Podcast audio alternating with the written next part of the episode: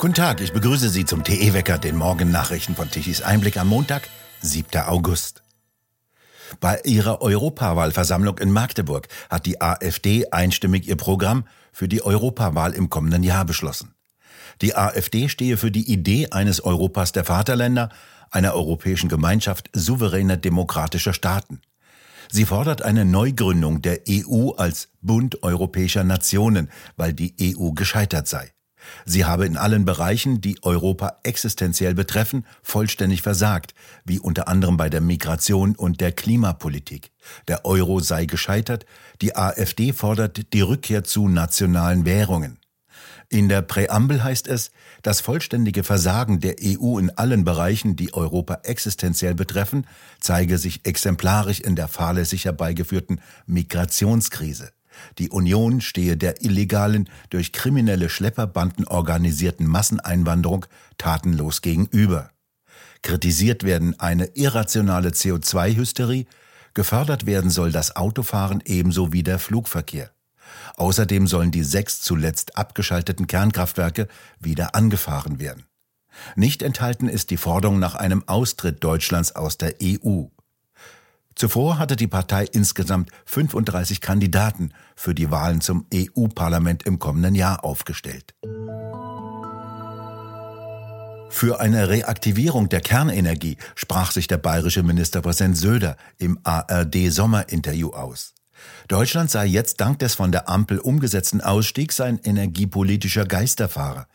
Die ganze Welt setze jetzt in der Krise darauf, Kernenergie als Überbrückungsenergie zu behalten, nur Deutschland nicht. Sie würden, wie Söder betonte, ab 2025 versuchen, wenn die Energiekrise dann noch da sei, eine Reaktivierung der Kernenergie zu machen.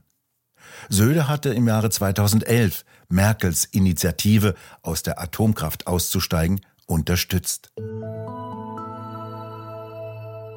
In Berlin ist der nächste Plagiatsverdacht bei einer Politikerin aufgetaucht. Die neue Senatorin für Mobilität, Verkehr, Klimaschutz und Umwelt, Manja Schreiner, CDU, soll bei ihrer Doktorarbeit abgeschrieben haben, ohne die Quellen korrekt anzugeben. Schreiner hatte 2007 an der Universität Rostock ihre Dissertation über Arbeitnehmerberücksichtigung im Übernahmerecht geschrieben. Der Frankfurter Professor Roland Schimmel hatte in der vergangenen Woche in der neuen juristischen Wochenschrift über Recherchen der Plagiatsprüfer von Vroni-Plag Wiki berichtet.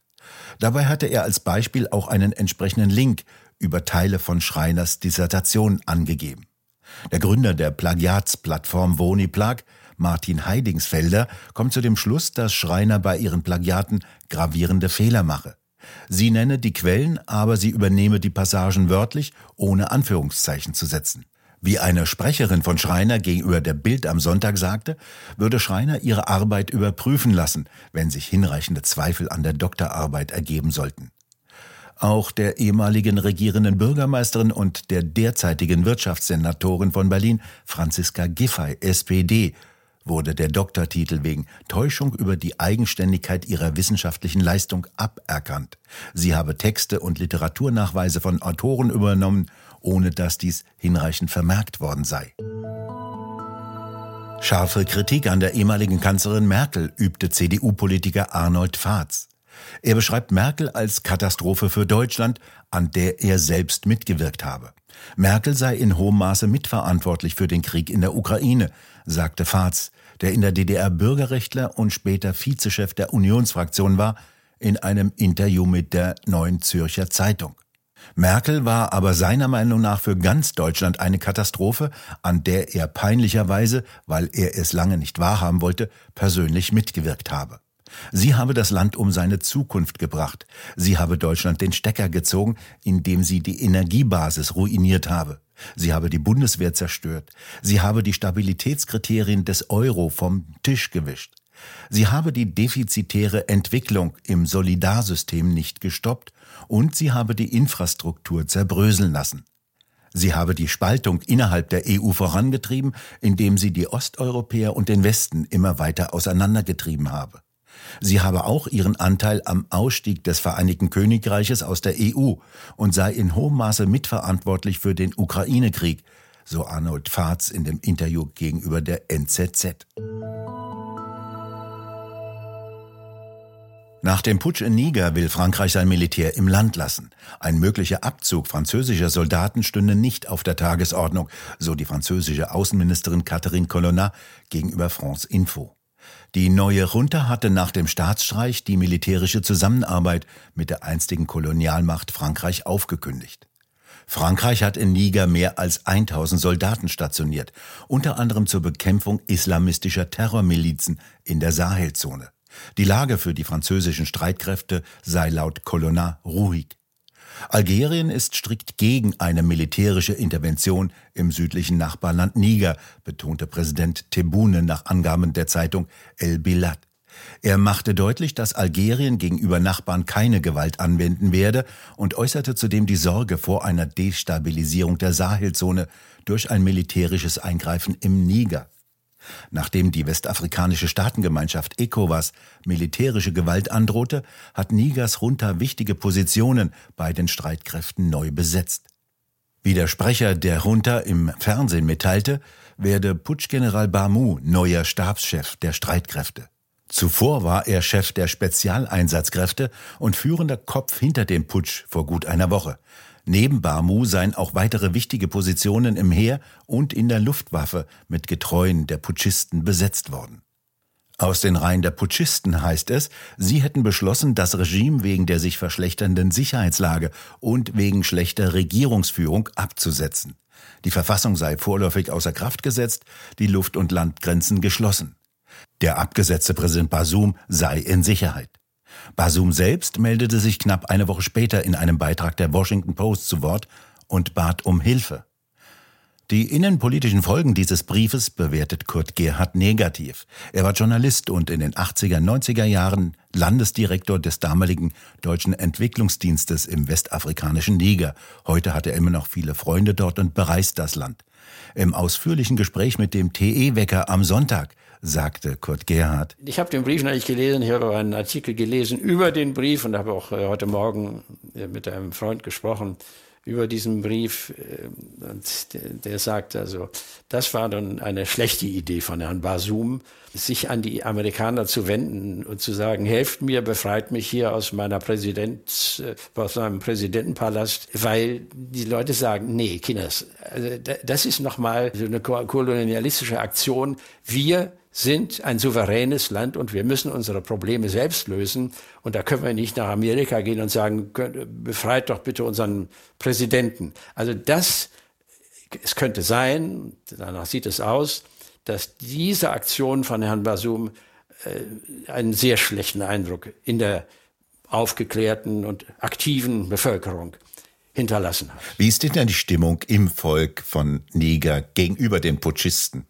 Inzwischen ist es wohl so, und dafür gibt es äh, sichtbare Hinweise, dass die Putschisten immer mehr aus der Bevölkerung Unterstützung finden. Das ist nicht, nicht etwas ganz Neues. Das konnten Sie in Mali auch beobachten. Wir haben ja in letzter Zeit äh, Putsche in Mali gehabt, in Burkina Faso, in Guinea. Und übrigens all diese drei Länder unterstützen die Putschisten wieder im Niger. Heftige Kritik an den Plänen des britischen Premierministers Sunak, wieder neue Öl- und Gasbohrungen in der Nordsee zu genehmigen, übte der australische Milliardär und Bergbauunternehmer Andrew Forrest. Er werde seine Investitionen aus Großbritannien abziehen, wenn die Politik gegenüber fossilen Brennstoffen weiterverfolgt werde. Forrest, einer der reichsten Menschen Australiens, gehört eine sogenannte philanthropische Organisation, die Minderoo Foundation. Er hat gerade eine Fabrik zur Herstellung von Batterien und elektrischen Antrieben für Fahrzeuge und Züge der Schwerindustrie in England gebaut. Außerdem gilt er als großer Befürworter von sogenannten grünen Wasserstoff. Er sei ein großer Investor in Großbritannien, sagte Forrest bei einem Besuch in London gegenüber Bloomberg. Wenn er sehe, dass, so wörtlich, dieses Land sich selbst über eine Klippe steuert und auf fossile Brennstoffe setze, werde er sich zurückziehen. Er werde seine Investitionen nach Nordamerika verlagern. Er müsse dort investieren, wo er wüsste, dass er eine gute Führung habe. Sunak hatte, wie im TE-Wecker berichtet, in der vergangenen Woche erklärt, dass die Regierung in London in diesem Herbst 100 Lizenzen für neue Öl- und Gasbohrungen in der Nordsee vergeben werde. Sunak betonte, heute sei es mehr als je zuvor unerlässlich, die Energiesicherheit zu stärken. Private Haushalte und Unternehmen in Großbritannien seien auf günstige und saubere Energie angewiesen. Wie Sunak weiter ausführte, würde ein Stopp der Förderung fossiler Brennstoffe 200.000 Jobs in etwa 30 Sektoren gefährden und dem Staat Steuergelder in zweistelliger Milliardenhöhe entziehen. Unbeständig und regnerisch, so bleibt es heute weiterhin. An Nord- und Ostsee ein rascher Wechsel zwischen Sonne, Wolken und Regen, verbunden mit einem starken Wind. An der Ostsee auch mit orkanartigen Böen. Die Temperaturen bewegen sich zwischen 17 und 20 Grad. Kalt bleibt es noch mit 11 bis 13 Grad im Bayerischen Wald, 14 Grad in Nürnberg und 15 Grad in München. Ab Donnerstag rechnen die ersten Wettermodelle mit einer Besserung. Es wird in jedem Fall trockener und wärmer. Lauterbach und seine Klimakatastrophiker können dann wieder ihre Hitzewarnklamotten auspacken. Und nun zum Energiewendewetterbericht von Tichys Einblick. Deutschland benötigte gestern Mittag um 12 Uhr eine elektrische Leistung von 55 Gigawatt. 19 Gigawatt konnten die Photovoltaikanlagen dazu liefern. Ab 14 Uhr nahm diese Leistung aber rasch ab und war gegen Abend vollständig verschwunden. Nur 8,5 Gigawatt konnten die 30.000 Windräder um 12 Uhr mittags liefern. Der Wind verstärkte sich im Laufe des Nachmittags und so konnten die Windräder um 19 Uhr dann knapp 19 Gigawatt liefern. Alles nicht besonders viel, was von den sogenannten Erneuerbaren kam. Die verbliebenen konventionellen Kraftwerke lieferten um 12 Uhr eine elektrische Leistung von 12,5 Gigawatt, Deshalb musste wieder kräftig importiert werden, um 12 Uhr 6 Gigawatt zu einem Preis von 34 Euro pro Megawattstunde. Aus Frankreich wird gemeldet, dass das Land im ersten Halbjahr dieses Jahres größter europäischer Stromexporteur geworden ist.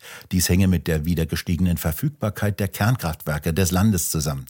Die liege zwar noch zwischen 10 und 15 Prozent unter dem Normalwert, aber die Erhöhung der Produktionskapazität zwischen 5 und 10 Gigawatt im Vergleich zum Vorjahr habe die Energiebilanz umgedreht.